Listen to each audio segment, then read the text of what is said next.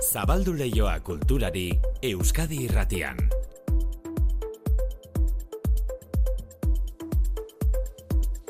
Manu etxe zartu arratsaldeon. Berdin inigo. Baduzue kultur lehioan uda iristeko gogoa, eh? Bueno, ala dirudi, ez da. Atzo musika amabostaldia zaritu zineten eta gaur gaztizko jazaldiaz. Bai, e, uda ate joka dugula dirudi. Bueno, ez Nahi bai, nahi bai. Denbora bizka falta da. Gero arte inigo. E, Uztaila eta gazteizko jazaldia egutegian oso urruti daudela dirudi, baina prestakuntzake askoz lehenago hasten dira. Aurtengo programazioan ze artista izango diren aurreratzen hasia dira gazteizko jazaldiko antolatzaileak. ¡Ay,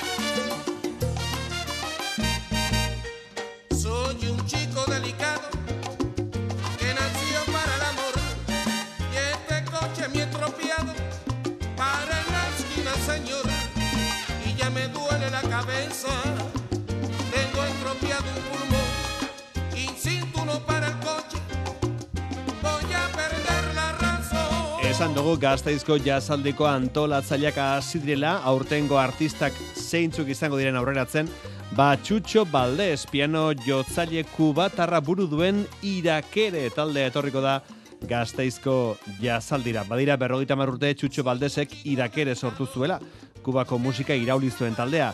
Kuba bertako doinu herrikoiak jazarekin, rokarekin eta musika klasikoarekin ahaztu zituen talde honek. Txutxo Baldesek entzun ondo laurogeita bi urte ditu zortzi bi eta tabladu gainean jarraitzen du musika joz eta esan bezala bera eta bere taldea gazteizen izango dira ustailaren hogeian mendizorrotzan. Toki berea baina egun batzuk aurretik, ustailaren amazazpian, Hamburgoko irrati publikoko jazz taldea, NDR Big Band izeneko hariko da. Eta talde honen alboan, Pablo Martín Caminero musikari gazteiztarra eta bere irukoa.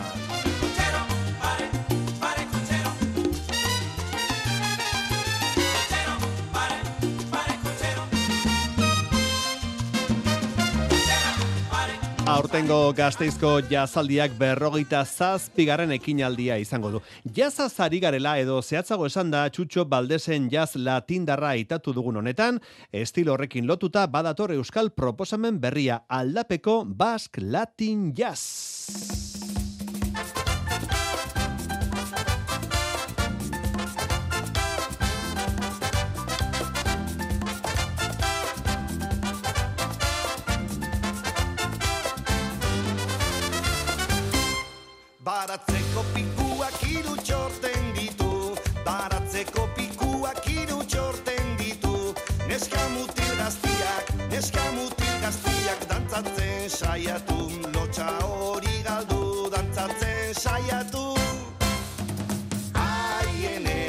Aldapeko Basque Latin Jazz taldea, egun hauetan Joseinak bere saioan aurkeztu dizkizue kanta batzuk. E, kantu honetan adibidez, baratzeko pikuak honetan, gozategikoekin batera, aritu dira. E, ba, diskoa, disko bikoitza plazaratu du aldapeko Basque Latin Jazz taldeak. Esan dugu, disko bikoitza. Irigoienetik izeneko diskoa instrumentala da, eta plazara izenekoan berriz kanta grabatu dituzte. Kantu tradizionalak, baina batzuei letrak aldatu egin dizkiete. Imanol Iribarren, gure betiko hildoan jarraitu dugu euskal musikarekin, latin jazeran, baina txistuari protagonismo gehiago eman diogu. Hori da, irigoienetik diska ez, e, instrumentala esan duen bezala, baina bueno, beti euki dugu hola gogoa ahotsa sartzeko eta horretik, bueno, sortu nun e, bigarren diska hau lan berdinean datoz denak, baina bigarren diska ahotsekin e, dator, ez? Orduan, pixkat e, gure gure identitatetik pixkat atera, atera baino evoluzionatu indegola esango nuke. eta letra duten kantuetan abesteko ahots ezagunak onbiatu dituzte, Asier Gozategi, entzuten ari garena, Xabi Solano, Thierry Bizkari, Ines Osinaga eta bar. Hartuko goan, aldapeko Basque Latin Jazz. Nik ere nahi nuke Aienen Ostegunak era guztietako musikak dakartza berarekin, adibidez gogora ezagun Siberua kantuz loraturik kantaldiaren eguna dela gaurkoa, Iruñeko gaiarre antzokian izango da emanaldia, korrika kulturalak zuberoako kantu tradizionalari ikuspeki garaikide emana izan dio.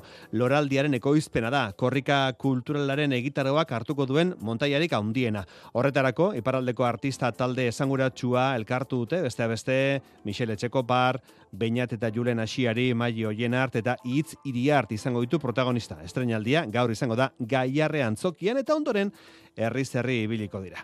Antzerkian estrenaldi baten atarian gaude, igandean lan berri emango du estrainekoz Ika Teatro konpainiak. Atearen bestaldean lan esteniko berria da. Konpainiak hogeita urte beteko ditu orten eta agurtzane intxaurraga zuzendariak aurre eskenitako lan batekin ospatu nahi izan du urte hurrena. Urte betetzeguna du protagonistak, antzeslaneko protagonistak eta bakarrik dago, ez da inor etorri bere ospakizunera eta atea zehartz, atea zeharkatzea erabakiko du. Itzigabeko obra da, zuzeneko musika eta gorputzaren mugimendua izanik komunikatzeko tresnak. gorputzak zerbait badauka da komunikatzeko gaitasuna. Eta ez da derrigorrezkoa hitza erabiltzea komunikatzeko. Eta kasu honetan gainera Santa Fernandezik zenatokian unai zelaiaren musika dauka. Eta musika horrek ahotsa jartzen dio bere emozioei ere bai ez, edo lagundu egiten dio gorputz horri adierazten. Azkenean musika ere bada emozioak transmititzeko tresnarik eh, zuzenenetakoa. Atearen bestaldean, otxailaren hogeita bostean, igandean esteinatuko dute Astigarragako Herribera Kulturretxean. Igandean berazika teatroren lan berri honen estrenaldia eta antzerkia ikusteko ezoiko orduan, baina familia osatzeko moduan eta agertzeko moduan igandean eguardiko amabite erdietan izango da antzerki obra berriaren estrenaldia. Igandean eguardiko amabite erdietan. Gure saioa ere familia osoak entzuteko modukoa da. Zergatik ez aurrak oraindik etxean badaude, bazkaldu eta ikastolara abiatu horretik, esaiezue, zuekin batera irratia entzuteko, igual animatuko dira, eta gure entzule bihurtuko. Euskadi irratian, kultur leioa. Manu Etxezortu.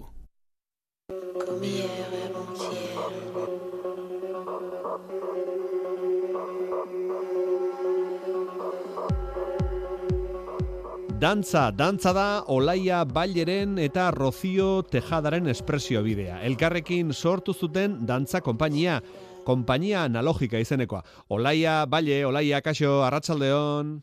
Kaixo, arratsaldeon. E, dantza e, da zure bizitzako elementu oso importantea. E, goizean goiz jasten zara dantzan edo noiz hasten zara? Nola da zure eguneroko bizimodua, eguneroko martxa? Bueno, ba, bai, importantea da nire bizitzan dantza, e, bueno, nire lana da. Bai. eta, eta, bueno, ba, depende eguna, bai, ze lan hau ez da beti konstantea izaten, ez? Mhm. E, proiektuka ari gara lanean batez, osea, ja, gehienetan, dantzari gehienok, Bai. osea, ez dago como konpainia establerik, orduan, ba, egun batzuetan, bai, e, altzatu, gozaldu eta zuzenean ensaiora, edo beste batzuetan, pues lana etxetik egin behar da. Beste, beste lan batzuk ere badaude dantzarion e, bizitzetan, bai, e, produkzioa, e, bimeiak, eta bar. Orduan, pues depende eguna. Hori da, ze publikoak ikusten du ikuskizuna, joaten bada e, teatro batera edo kalean ikusten bazaituzte, baina atzean beste lan asko egin behar dira, ez da ikusten ez direnak. Hori da, pila bat, bai. Bai, bueno, zuen aurkezpenean diozu esan dugu, e, zuk eta Rocio Tejadak sortu zenutela e, konpainia analogika izeneko dantza taldea, eta zuen aurkezpenean diozue, e, zuen atarian ikusi dut, e, mugimenduaren arteak lantzen dituzuela. E, mugimenduaren artea eta dantza e, sinonimoak dira edo desberdinak dira, olaia? Ba, osea, bai, esango nuke agian sinonimoak direla, baina mugimenduaren artearekin, osea, e, e, esan nahi duguna da, e, igual e, batzutan dantza e, gauza estetiko batera lotzen dugula, holan, e, zuzenean, e, dantza esaten digutenean, e, ba hori, e, gauza estetiko batez, edo konkretu bate Mhm. badatorkigula burura. Bai. Eta, eta guretzat, ba, mugimendua orokorrean e, dantza izan daitekela, e, edo dantza ikuskizun batean agertu daitekela adierazi nahi dugu horrekin, ez? Adibidez, ibi- ibilera, bera koreografia bat dela ere bai, ez? Ibiltzea edo egotea zutunik. Aha. Orduan, como e, haun, e, bai, haun- haunditu edo zabaldu nahi dugu pizka bate ikuspuntu kontzeptu hori. esan nahi, azta, ze, Bai, dantza bai. zuk esan duzu, dantza hitza aipatzen digutenean, ba, etortzen zaizkigu pauso batzuk, estetika bat, folklore bat, igual, ez da? Baina, da. eguneroko bizi moduan ere, dantza egin genezake edo, adibidez, oinez goazenean gu, e, kalean oinez goazenean, dantza egiteko modu bat izan liteke hori, bueno, behintzat, mugimendu bada eta hor arte bat egon liteke, e, olaia. Hori da. Ah, bai, bai, ni batzutan kalean e, gelditzen naizunean nolan begira jendea pentsatzen dut oso koreografikoa garela, bai? Ah, bai, eh? Konturatu gabe. Bada Bai, zure, bai. zure afizio bat, adibidez, esertzea parke batean, da ikustea jendeak, e, ze, ze ibilkera darama, nola ibiltzen diren? Bai, bai, beti da inspirazio bat, ere bai, osea, azkenean bizitza bizitzaz inspiratu egiten gara edo bizitzan Ah. gertatzen diren gauzetaz inspiratu egiten gara eta horretarako ba bai, gelditu behar gara Begira. ikustera ere bai, Eta- gertatzen den inguruan. Ibilkera guztia dira politak, badago jendea igual ibilkera traketxagoa daukana, edo ez, ibilkera guztia dira politak, olaia? Dene daukat estetika bat? Bueno, bai, nik uste dute bai, eta batzutan e, igual ibilkera bat e, ez dela ez dena hain estetikoa, Mm. ez, estenan jartzera edo oltzaraztea ere, pues agian e, erronka polita izan daiteke. Bai.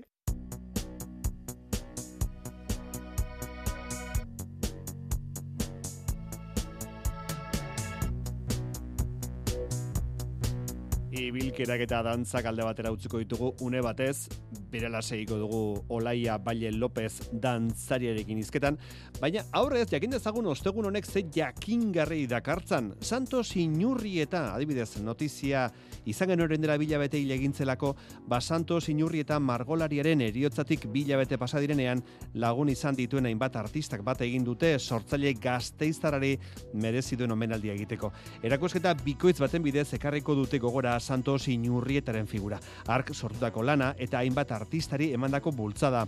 Zazpietatik aurrera, Zas Kultur Espazioan Inurrietaren margolanen erakusketa irekita geratuko da.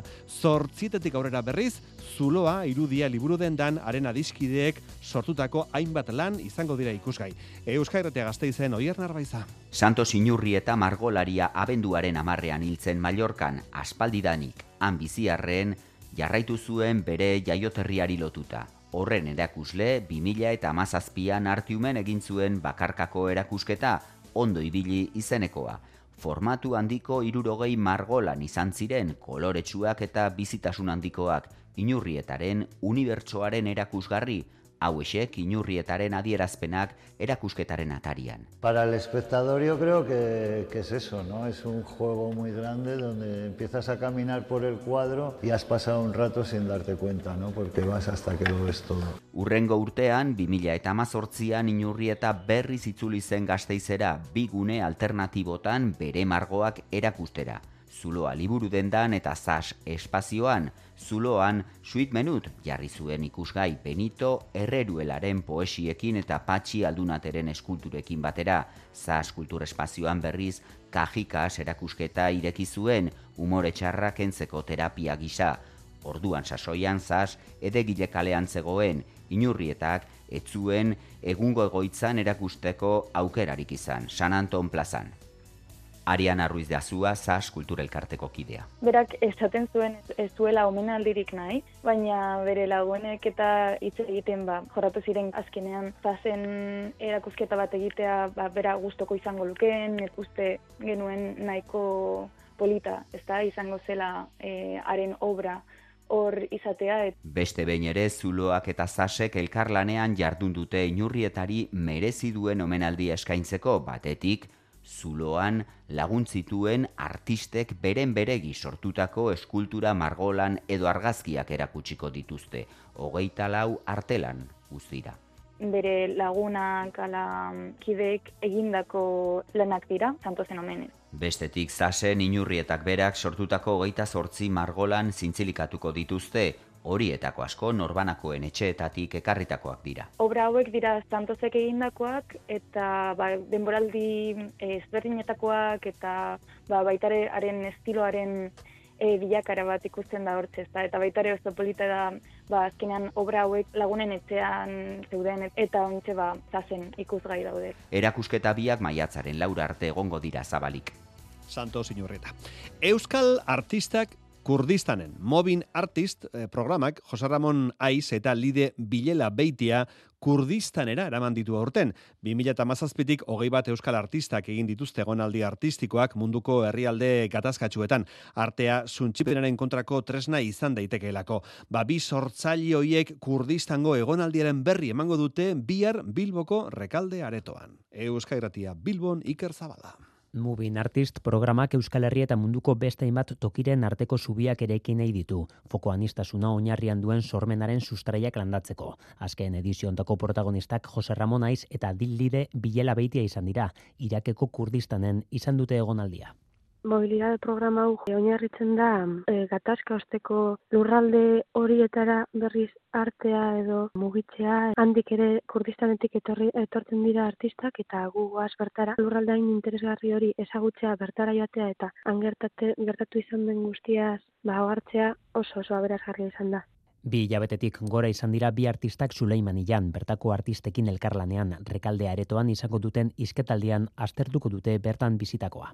Eraginda zen ja e, jakindan izango genuela estudio bat, lan egiteko e, Tobacco Factory gune kultural aretan. Kuriosoki, e, biok justo egiten dugu lan apur bat paisaiaren eraiketari den inguruan, behira da oso desberdinetatik, Paisaiaren astarketaren eremu hortan hain zuzen jarri du bere azpimarra bilela beitiak. Gatazka eremu bat izateak adiera berriak sortzen baititu. Biok irakurri genuen nahikotzu joan baino lehen hau, hango arazo geopolitikoi buruz, orduanan bertan asko garatu neuen paisaiaren ideia hori, bertan paisaia guzti zuntzitu zelako, ba armak kimikoen bidez, eta oin berriz ari da loratzen, dira paisai e, ikaragarri batzuk, oso basatiak, baina konturatzen zara, ba, zuaitzek gehienez amar urte dituztela. Bilela beiti argazkilaritzan eskulturan edo ikusentzunezkoetan egonda lanean bere ibilbidean. Azken ere hontan garatuko du bere lana Kurdistanetik bueltatu berritan. Era eraman neuen nirekin Super 8 kamera analogiko bat, zine kamera bat, han e, filmatu nahi nuen guztia, orain errebelatu egin ditut eta edizio fasean nago. Landu nituen irudiak paisai horren atzean iskutaturik geratzen diren ba, gaiak eta antipaisai edo izan litekena proiektu horreri bueltak emoten naiz. Moving Artists bi norabidetako programa da. Aurretik Kurdistango Zainab Alde Jaimi eta Jaure Kalid egon ziren Euskal Herrian Bilbao arten erakusketa izan zuten. Eta gogoratu, ba, Kurdistanen egon diren bi artista euskaldun horiek bihar eh, izlari eh, arituko direla, izketan arituko direla Bilboko rekalde aretoan.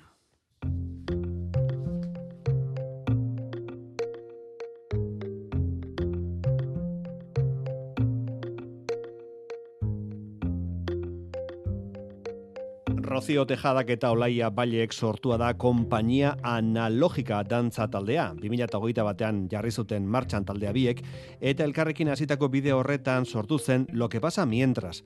Olaia, e, berarekin ari garizketan, urtetan egin dituzuen emanaldietan asko aldatu alda ikuskizuna, la hasierako espirituari eusten dio?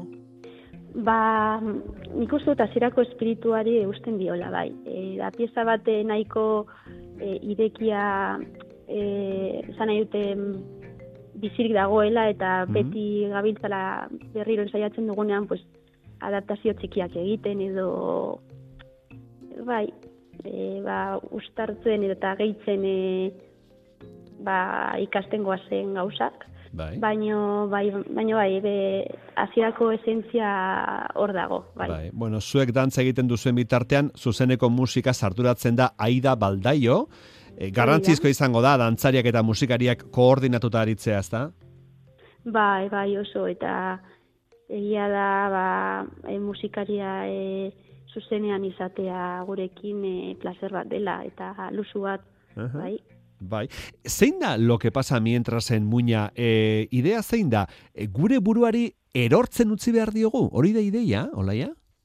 Bai, bai, e, hartu genuen e, kontzeptu printzipala hori izan zen, e, erorketa, ez? Eta e, ba, emango diogu baimena geure buru, buruari e, erortzen usteko, Erortzeko, ez? erortzen Eta usteko. erorketa hori e, onartzeko, bai? Ah. Ze, bueno, azkenan e, gravitatea, gravitate indarra hor dago horrekin egunero, orduan Ja. e, horren kontra goaz, ez, askota, bueno, bai, zutunik ibiltzeko era, ere, e, horren kontra goaz e, gure egunerokotasunean, ez, orduan, e, bueno, pentsatu genuen, aber, ze gertatzen den e, hori onartzen badugu, ez? Bai, kontua da, gure buruari erortzen uzten badiogu, horre baduk arrisku bat, min hartzeko arrisku ere Bai. badago, laia, ez da? Badago, bai, badago. Baina, bueno, dantzaria garenez, ba, hor gabiltza, e, geure buruak zaintzen eta eta ikusten e, nola erorketa hori izan daiteken ere e, gustosoa, ez?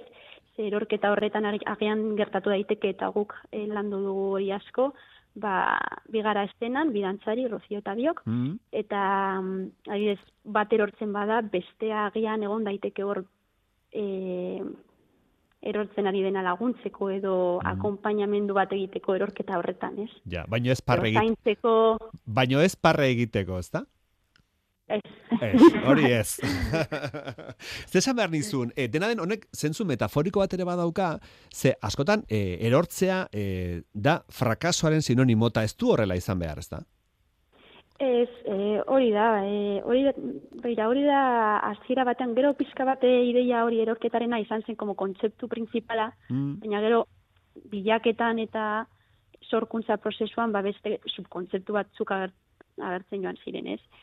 Baina egia da hasieran e, ideia hori frakasoarena agertu agertu zela eta pentsatu genuen e, ba hori bi, nola bizitu dezakegu erorketa hau e, ba, frakaso bat izango ez balitz bezala, ez? Baizik eta, bueno, pues bizitzan gertatu daiteken beste dozer gauza bezala eta eta bueno, hor hor bilaketan egon ginen bai. Mm. Bueno, zure agenda, zuen agenda nola dago? Noiz dituzu emanaldiak aurki, non ikusiko zaituztegu? Ba, begira, larun bat honetan, e, otsaiak hogeita lau, gazte zenan, arratzaldeko ditan. Donostian? Hori da, donostian. Eta datorren hilabetean, e, martxoak amalau, gazte zenan ere bai, baino e, de feria programazioaren barruan. Konforme, konforme. Bai, eta Ik- momentuz, horiek dira hurbilenak, Eh, emanaldi gertuenak. Oso ondo. Zesan behar nizun, ikuskizunak baditu bi moldaketa, ez da? Baukazue moldaketa luzea eta laburra. Bai, bai, bai, hori da. Daukagu em, pieza luzea, hori estrenatu genula pasaden ikainan, em, eta da e, antzokiko pieza e, argiekin, eta bar. Eta gero daukagu e, horren adaptazio bat, e, irauten ditula amazazpi minutu inguru, e, kalerako, kalerako pieza. Bai. Bueno, beraz, eh, esan dugun gixan, lo que pasa mientras, larun bat honetan, larun batean ez da, gazte estenan donostian. Bai, hori da. Oso ongi. Berdan ikusiko ditugu, Olaia, Baile eta Rocío Tejada Kompainia Analogika Dantza Konpainiako kideak. Olaia, eskarrik asko gurekin egotagatik, hemen Euskal Herratiko kulturleioa saia, bezarkada bat. Bai, lehi, mila esker zuei.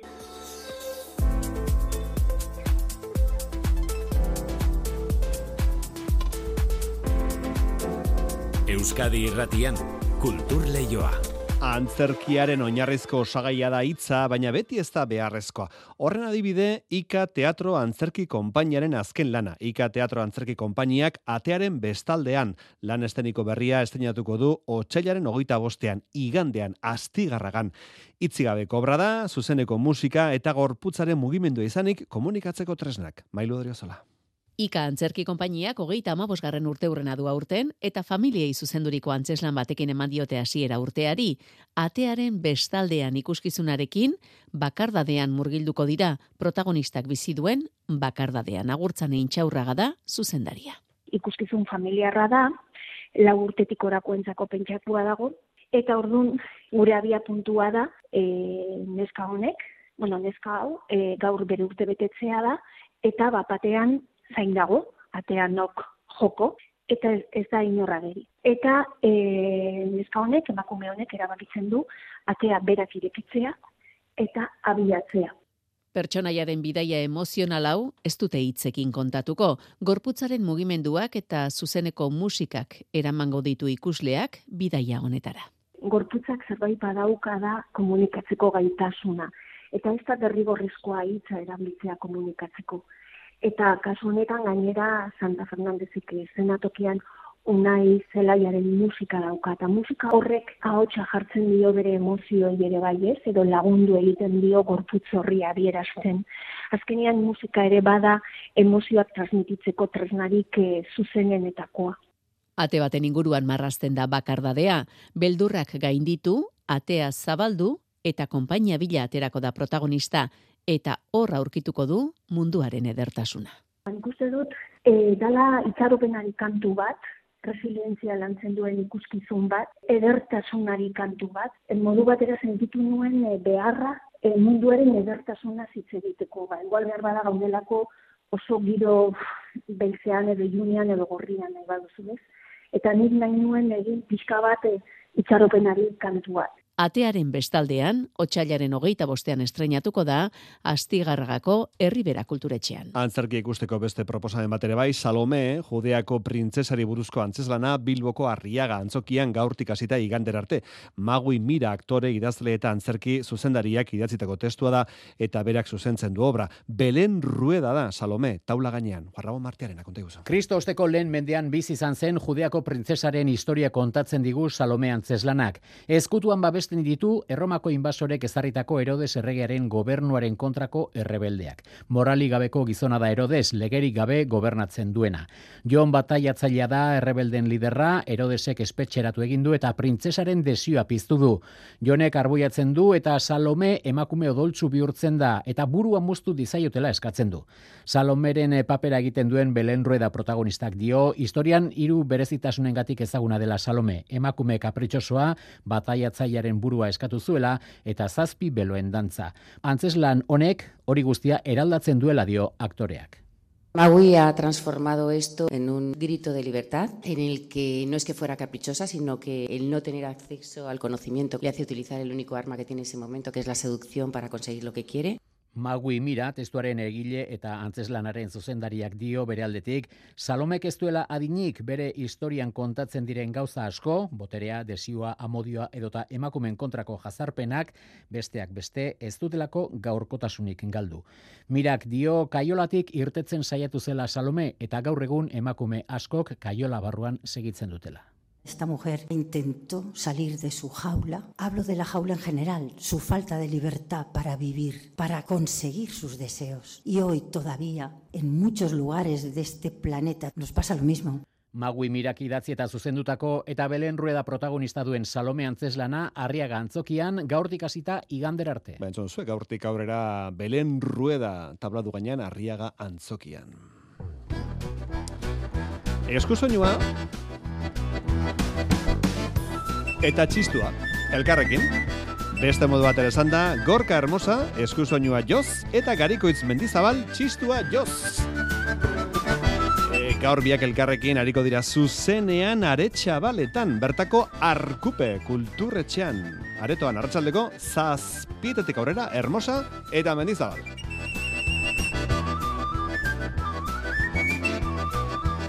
Pieza hau da sua.